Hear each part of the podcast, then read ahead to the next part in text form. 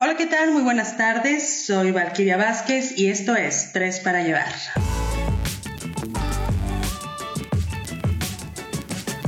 Raúl Villarreal, ¿cómo estás, amigo? Buenas tardes. Hola Valquiria, buenas tardes. Muy bien, disfrutando este calorcito. Y pues aquí también se encuentra con nosotros Iván Gutiérrez. ¿Cómo te encuentras, Iván? ¿Qué tal amigos? ¿Todo bien? Aquí echando una cervecita para pues pasar un poquito este encierro y este calor, ¿no? Que está haciendo una cerveza ahorita de canería. Ah, qué rico, qué rico que estás tomando. Estoy tomando una African Kiss, me parece que se llama. Es una de esas cervezas de temporada. Es una lager muy aromática, refrescante. Se las recomiendo.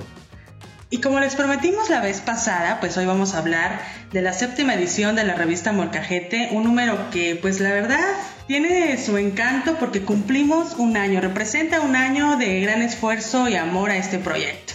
No sé cómo lo vean muchachos. Un año de chingazos, diría yo. No, la verdad que con este encierro nos cayó bien mal porque nos iba a tocar la celebración, ¿no? En estas fechas. Sí, nuestro aniversario. Así es. Pero pues ya llegará el momento, ¿no? Hay que ser pacientes nada más. De celebrar. Y bueno, pues en la portada eh, tenemos eh, pues algo que nunca, nunca debe faltar, que es la carne asada, ¿no? Ya sea en taquitos, en algunos cortes o en un platillo especial, etcétera. Y nos fuimos esta vez a Cava de Laurel, allá en San Antonio de las Minas, en donde el chef Rolando Anaya pues se discutió con unos cortecitos. No recuerdo bien qué, qué tipo de corte era. ¿Alguno de ustedes recuerda? Sí, creo que eran un, eran un Tomahawk, un New York y un ribeye que, uff, así como se miran en la portada, así sabían de, de deliciosos. Y luego con las cheves de Laurel, otro rollo. Sí, otro rollo. Y que por cierto, bueno, ellos también ya van a tener la apertura del restaurante encabezado por este chef Rolando Anaya. Pero bueno, pues por esta contingencia tuvieron que aplazar el tiempo, ¿no? Pero pues seguramente va a estar riquísimo. Así que hay que esperarlo para volver a ir y, y comer y tomar y beber y de todo. y reír y bailar. Y bueno, para aquellos quienes no han tenido la oportunidad de hojear la revista impresa, pues nos gustaría eh, decirles de qué se trata la revista, cuántas secciones hay y para esto, bueno, pues quién mejor que Iván nos va a explicar. A ver, Iván, échale. Aquí nuestro director general, Ay, ay, ay. sí, pues Molcajete es una revista que consta aproximadamente de siete secciones. Eh, digo aproximadamente porque a veces variamos un poquito, a veces introducimos secciones que son exclusivas de la edición digital y a veces quitamos otras tantas para meter otro tipo de contenidos, ¿no? Pero tenemos una sección que se llama el check-in, otra que se llama el plato fuerte, el huequito, el taster, el banquete, la cocina invitada y una que lleva por nombre de la casa que es la que dedicamos a nuestra portada, ¿no? Es nuestro reportaje, digamos, estrella, que hacemos un reportaje de investigación y que, como ya comentaba Tania, en esta edición lo dedicamos a la carnita asada, que es una tradición muy norteña de aquí de México, ¿no?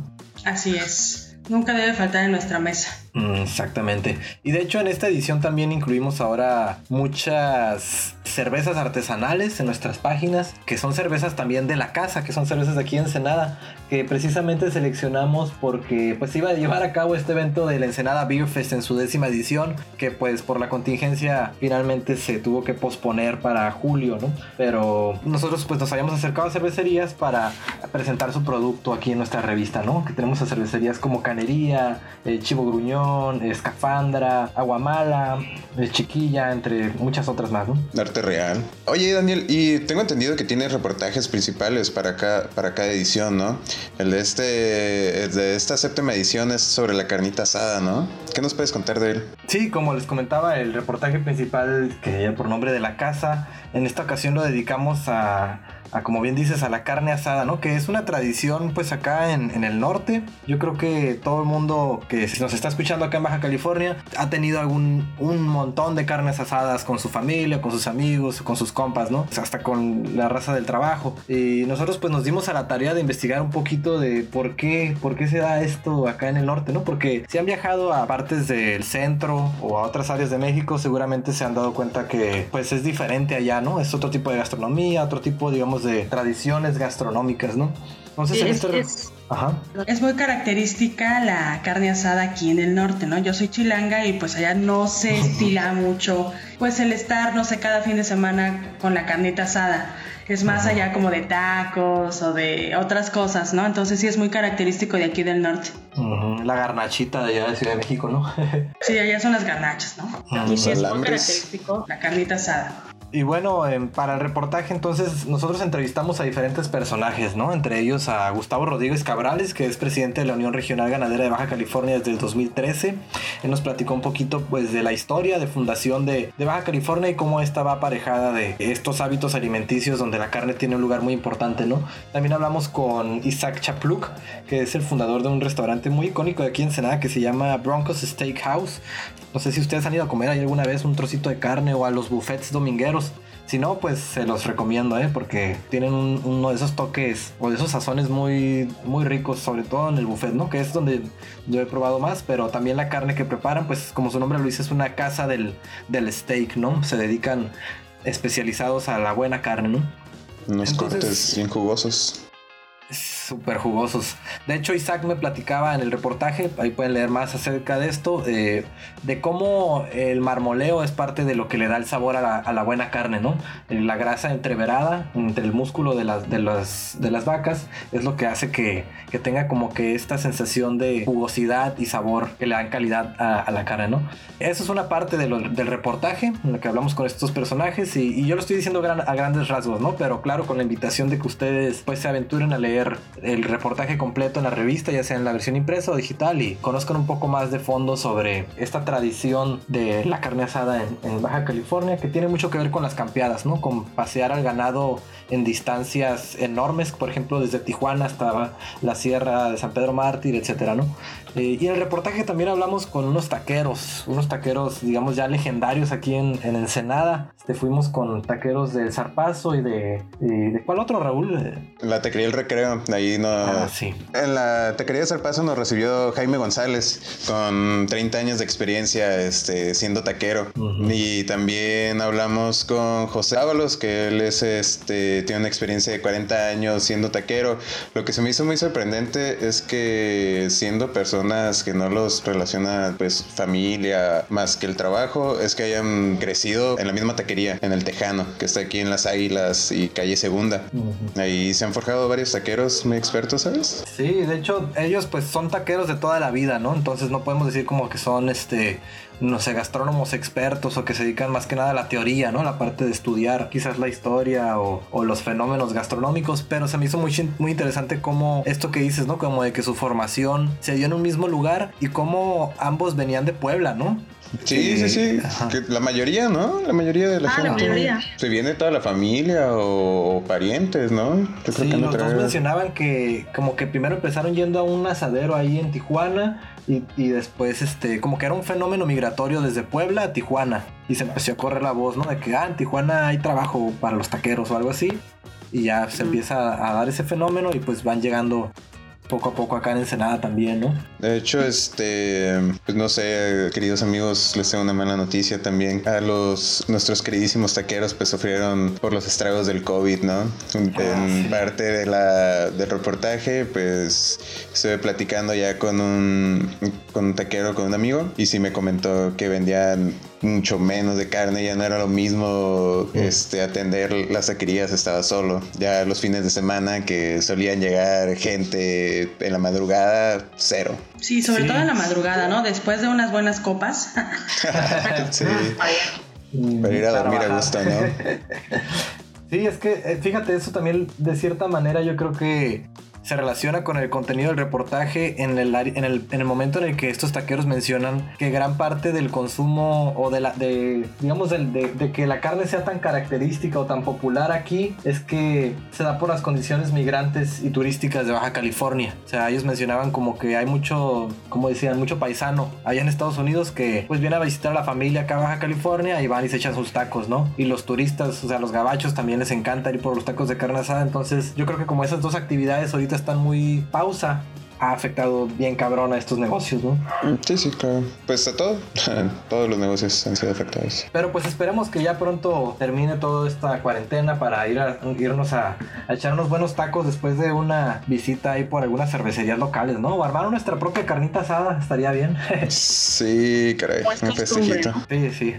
Y bueno, ¿qué les parece si pasamos a otra sección de la séptima edición que que corresponde al Taster, que en esta ocasión nos fuimos con nuestras amigas de Arte Real. Tania, ¿qué tal si nos platicas un poquito ahí del de, lugar de estas chicas? Pues sí, fíjate que fuimos a Arte Real con la doctora Margarita Cervantes Trujano y Gloria Torres Pineda, que, quienes son las que hacen esta producción de cerveza artesanal, llamadas ya las maestras del lúpulo, que fue su inauguración el 25 de enero del presente año. Y bueno, eh, se encuentra en Horticultores, Manzana Cero, Parcela 21, en la colonia Domingo Luna. Está ahí por pórticos, más o menos, ¿no? Sí, ahí por Villas del Real 2, me parece. Ajá. Pues está un poco retirado, pero la verdad vale la pena porque ellas hacen eh, eventos en donde, por ejemplo, ese día de la inauguración hicieron un maridaje con comida oaxaqueña. Uh. Entonces, eh, pues hace cuenta que estaban ahí las cheves, ¿no? Algunas de sus cheves, y tú la podías maridar con la comida que estaban ahí ofreciendo. Y bueno, pues estuvo muy padre porque también eh, hubo una cantante, no, no, me, no recuerdo el nombre, pero pues administró ahí el, el, el evento. Y Arte Real ya ha ganado bastantes medallas, ¿no? Creo que, si no me equivoco, en el 2016 ganaron una medalla de bronce en la Copa de Mujeres Cerveceras y con la cerveza Colch, ¿no? Sí, fue la Colch. Esta ganó una medalla de bronce en el 2016, como bien dices, en la Copa de Mujeres Cerveceras y una medalla de plata también en la Copa Cervecera del Pacífico del 2017. Y la más reciente fue eh, una de oro como la mejor porter en la cerveza eh, de México. En Copa Cerveza México 2019, ¿no? 2019, así es. Fíjate que esa fue una de mis cervezas favoritas de las que probamos ese día. La del Despertar de Dragón se me hizo una porter balanceada, que tenía esos tintes como intensos de chocolate. Yo creo que de las, de las que probé ese día, junto con esta otra, hay una que tiene que malvavisco, ¿no? La Bonbon Stout. Esa también se me hizo acá. Como que en esa ocasión traían muchas cervezas oscuras, ¿no? Sí, esa Bonbon Stout está cura porque los malvaviscos hazte cuenta que te los derrite, ¿no? También ahí, o sea, van, en la cerveza derretidos y aparte en el vaso te ponen un puño de, malvaviscos encima, entonces hace así como que una fusión medio dulcecita y como la cerveza no es amarga, no tiene mucho amargor, pues le va muy bien el sabor del, del bombón o del malvavisco. Sí, otras de sus cervezas, creo que es esta la Peanut Butter Stout y una Coco Stout, como que también tienen ahí su, su nivel de cremosidad, ¿no? Sí, la coca está, está riquísima. También otra que está así interesante es la frambuesa sour, una, una sour, que eh, la sour pues... Eh, es más acidita, ¿no? Sí, son como más ácidas pero esta está así como dulcezona, refrescante, o sea, está curada, pues. ¿Y sabes qué otra cerveza? Una de la que de, arte real me gusta mucho, una de la que se enorgullece mucho esta Maggie, de la de la Smash o arte espacial, ¿no? Que tengo entendido que la hicieron como cerveza oficial del clúster aeroespacial de Baja California, ¿no? O sea, se las pidieron por encargo. Que tiene estos sabores como a malta, ¿no? Como que ahí sí tiene la malta bien presente. Así es, sí es un poquito seca al final. Yo creo que algo que le interesaría mucho a, los oyentes de este podcast, si les interesa en algún momento también incursionar en el mundo de la cerveza artesanal, ya como cocineros, pues es que se avienten un clavado en la historia de estas chicas, ¿no? Porque se me hace que está muy interesante cómo empiezan, pues, eh, en el Ensenada Beer Fest, yendo a descubrir la gran variedad de, de sabores que hay y después a partir de ese, de ese, como ese asombro, ya se dejan llevar por su curiosidad y, ahí este Gloria empieza a cocinar y bueno, toda la historia la pueden encontrar en el reportaje, ¿no? Pero yo creo que les podría interesar a los, a los oyentes si quieren este como inspirarse para darse cuenta que cocinar cerveza pues no es algo tan lejano, ¿no? Sí, y sobre todo porque pues lo hace especial ese taster porque también fueron una de las pues primeras mujeres, ¿no? En hacer chévere. Ah, claro, sí, por supuesto. Y que además para ellas es muy importante en que su tap room ellas quieren que la cerveza no lo veamos como este factor de ir a ponernos pues alcohólicos, ¿no? Sino como una forma de pues de convivencia sana.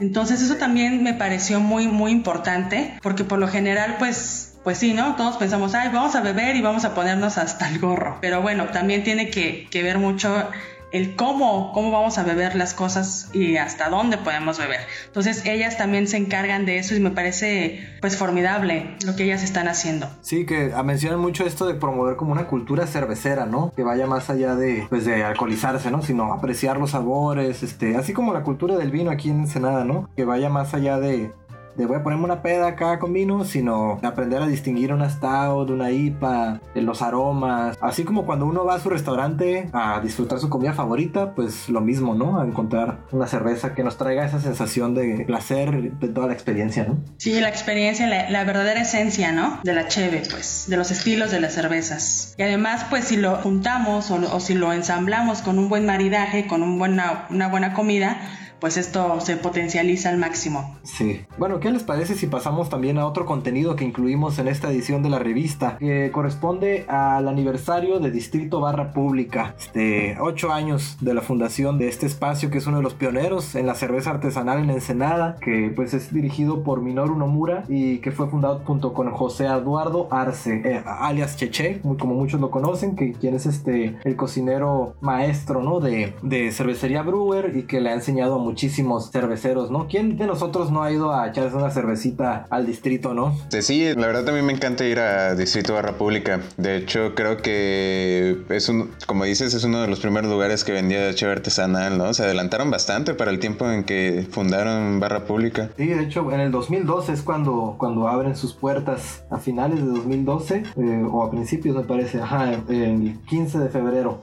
Y, este, y desde entonces, fíjate, un dato bien interesante que mencionaba Minoru es que eh, desde entonces más de mil estilos de cerveza han pasado por la barra del distrito, ¿no? De más de 60 cervecerías. Entonces, pues te puedes dar una idea, ¿no? De, del impacto que ha tenido este bar. Porque, pues imagínate, hace 8 años creo que todavía el movimiento cervecero en la ciudad era, eh, pues era, era muy, muy, muy pequeño, ¿no? Como que todavía no tenía esta proyección que hoy en día y esta, esta tendencia.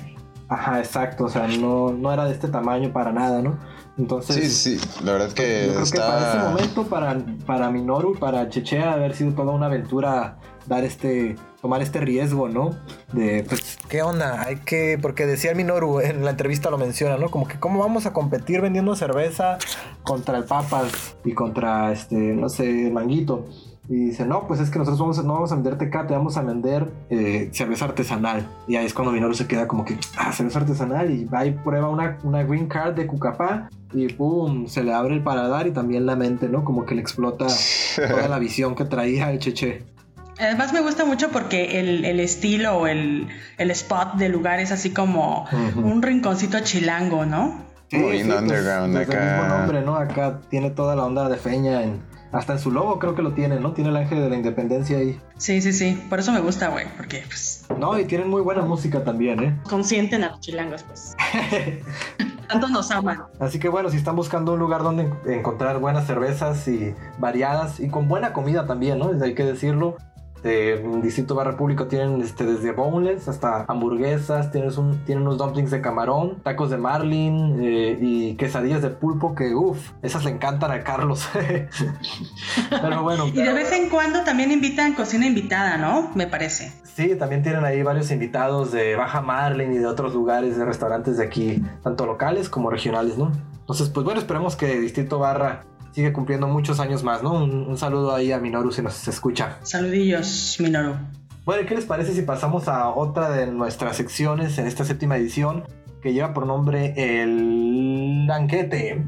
que pues está dedicado, como ya saben los que ya nos leen, eh, a eventos gastronómicos y cerveceros de aquí de Ensenada y de la región. En esta ocasión nos fuimos a Spooky Stab Room, un lugar recién inaugurado en el que se hace un match súper interesante entre cerveza artesanal y tatuajes. Ahí estuvimos nosotros tres. Este, ¿Qué les pareció, chicos? ¿Cómo vieron aquella inauguración? La verdad que a mí me pareció fabuloso. Fue un 29 de febrero, recuerdo muy bien. Este, la verdad que la unión de Alfonso Estrada y Juan Rubalcaba es una mezcla inesperada, caray. La primera vez que escuché que hay una un taproom con tatuajes, me imaginé que iba a terminar haciéndome un tatuaje ese mismo día, después de unos cuantos pintos. Sí, yo también dije, ah, voy a terminar, después de un par de cervezas me voy a tatuar algo aquí. Es una muy buena estrategia, chicos. Sí, por supuesto, ¿no? Algo que me gustó mucho de. Ajá. No, y aparte, este, cuando entres al baño, está bien padre que en el baño de hombres pues, volteas hacia un lado y ves muchos stickers, plantillas que te dicen tatúate, tatúate. Entonces es toda una trampa mortal entrar al sanitario ahí, caray. Mejor aguantarse, ¿no? sí. Sí, no, algo que me gustó mucho de la inauguración, aparte pues de que nosotros ya conocemos con un poco más de tiempo a nuestros amigos de Chiquilla, eh, Craft Beer, es este que estuvieron tocando esta banda, ¿no? La banda que puso muy buen ambiente en el evento, que pues nos pusimos a bailar ahí, unas este rolitas como de como de cumbia, guapachosas, este, algo de rock ahí en español, ¿no? a mí en realidad se me hizo un muy buen evento. Y bueno, qué decir de la variedad que tienen en, en, el taproom, ¿no? Sí, este, aquí Chiquilla en, Spooky se está manejando 15 estilos de los 59 o más que maneja Chiquilla. Una de las más consumidas ese día que yo recuerdo fueron las fruit beer que, venden, que son de mango, angel kiss, amore y cerveza yo. Pero la verdad es que esa noche la que más me encantó fue la de mazapán, una brown ale. Mm, ya, ah, está súper buena esa. A mí una que me gusta mucho es la, bueno, sobre todo esa noche, quizás porque traía ganas de beber, era una que se llama Alpha Strong, que es una doble IPA Sí, no, estuvo acá increíble. Y tienen una también, eh, pues interesante. No, me, no recuerdo bien el nombre, pero es de esas que te dan al final ya para que te quedes así todo sambo. O sea, matón, está, está matona esa cerveza. Sí, no, Tiene muchos grados de alcohol. Sí, yo creo que pues definitivamente este lugar da para muchos y todavía no han tenido la oportunidad de conocerlo, pues ya que se levante esto de la cuarentena, este, les recomiendo que se den la vuelta. El lugar está ubicado en la R1, justo enfrente del, de, casi justo enfrente del Husongs. Entonces, este, pueden ir ahí a echarse una buena cerveza y si se animan se pueden dar un tatuaje, ¿no? Y también se pueden poner a a cotorrear con Juan Rubalcaba, alias Spooky, que pues tiene el 98% de su cuerpo tatuado. Y tiene una historia muy interesante pues de cómo se involucró en el mundo del tatuaje allá en, Los Ángeles, de California. Pues se, se los recomendamos totalmente. Y bueno, otro contenido muy interesante que van a encontrar en esta edición es referente al CESBC, que es el Centro de Especialidad Sommelier de Baja California. Este centro fue fundado por Alan López Hernández por allá del 2018 aquí en Ensenada. Y bueno, Alan es licenciado en gastronomía y enología, es maestro en tecnologías de la información y es un apasionado de la gastronomía. Tiene más de 10 años de experiencia en docencia culinaria y temáticas gastronómicas. Les recomiendo mucho si ustedes como oyentes y como nuestra audiencia son estudiantes o profesionistas en el área gastronómica que se den una leída de este artículo porque Alan es muy bueno, es un excelente sommelier y en este centro de especialidad pues ofrece al momento cuatro diplomados que son el diplomado en sommelier, el diplomado en beer sommelier y producción de cerveza que está a cargo de Eduardo Arce eh, de Brewer que ya lo mencionamos hace rato. Tiene otro diplomado de barista que este está a cargo de David Hernández quien es tostador, barista y propietario de Café Petra y el último que abrieron, el cuarto curso de la familia es el diplomado en mixología. Y también hay otros dos diplomados en puerta, que es uno de producción de vino y uno de maridajes. De todos los diplomados duran aproximadamente seis meses, están divididos en diferentes módulos, entonces si usted es un apasionado de, la cocina, del café, de la cerveza, eh, del vino, pues les, recomendamos que se, echen una vuelta por las páginas de CSBC, que pueden encontrarlas así en Facebook y en, su página web, y también pueden revisar el artículo en nuestra séptima edición. Y bueno, Tania, eh, otro artículo que escribió aquí una colaboradora de la revista es Ana Cookie. Oye, es que la verdad, yo sé que ustedes son medio sacatones para el picante, pero ¿qué haríamos nosotros, los mexicanos, sin esta pasión por enchilarnos, no? Este reportaje se me hizo muy interesante y lo hizo nuestra colaboradora Ana Cookie G. Y pues nos habla precisamente de eso, ¿no? De cómo eh, México es la tierra del chile. O sea, en ningún otro país latinoamericano consume más chile de manera como lo hacemos nosotros los mexicanos. No sé qué piensen ustedes, porque pues ya como les dije, ustedes son medio sacatones, pero yo como toda chilanga, muy buena chilanga, pues sí, a mí me encanta enchilarme. A todo le pongo chile. De hecho, yo soy más, em, cuando se me antoja algo, tengo un antojito, pues siempre se me antoja como los manguitos con chile o la paletita con picante. sí, o sea, todo con chile, ¿no?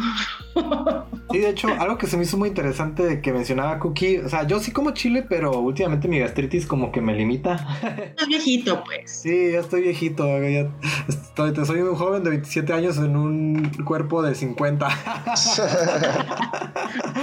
pero... Qué triste situación. Más viejito. ya sé, ¿no? Ya estoy acá en la tercera edad. Tú, Raúl, ¿qué tal entras al, picante? La verdad que a mí me fascina. No, yo no le saco para nada. Yo prefiero pedir mis tacos sin salsa para poder agarrar un chile toreado y comérmelo mordidas. No, fíjense, algo bien raro, yo sé que mucha gente va a decir, ¿qué onda con la Valkyria, no? Pero algo que me fascina es comer un caldo así súper caliente, que además me enchile, o sea, me encanta salir con la boca así, aventar, la mm. neta. Así un poco pero me fascina esa sensación, no sé por qué. Fíjate que una vez leí en otro artículo que el, chile te aporta pues vitaminas cuando es natural, nada de salsitas esas de Valentina y cosas naturales.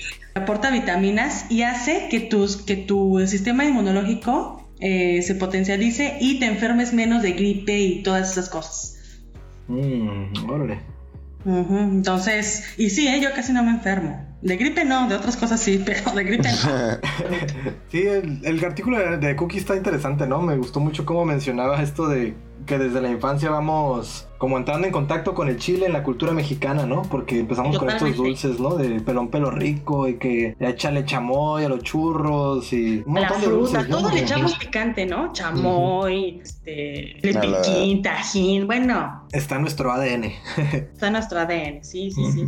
Y bueno, este, estos serían los contenidos entonces de nuestra séptima edición. Yo les recomiendo igual que se den una vuelta por la edición digital y por si, si, tienen, si han tenido la oportunidad de ir a pedir algo a los restaurantes que todavía siguen activo para llevar, eh, ahí les pueden entregar una revista también eh, impresa, ¿no? Nosotros las hemos distribuido ahí para que en cada pedido que hagan se los, se los, les se lleven también una revista. Y bueno, un último anuncio que queremos hacer es que vamos a estar llevando a cabo un giveaway de un six de cervezas de agua Guamala.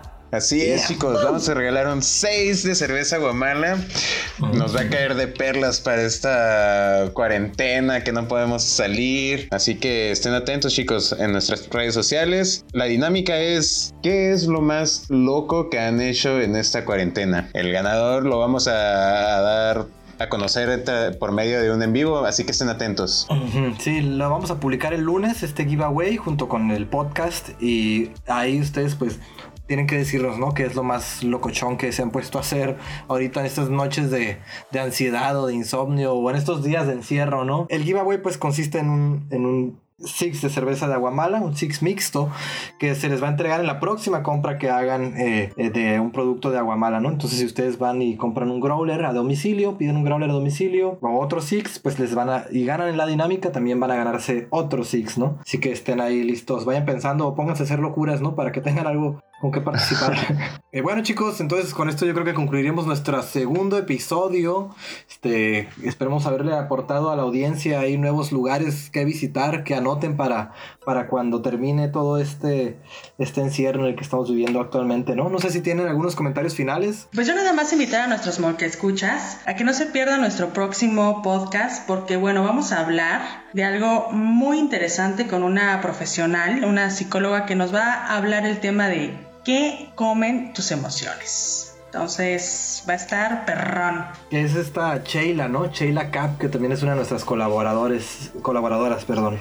Se escucha muy interesante el tema, ¿no? Sí, pues Sheila es nuestra colaboradora, efectivamente, y ella es psicóloga y pues ha tratado con el tema de la nutrición.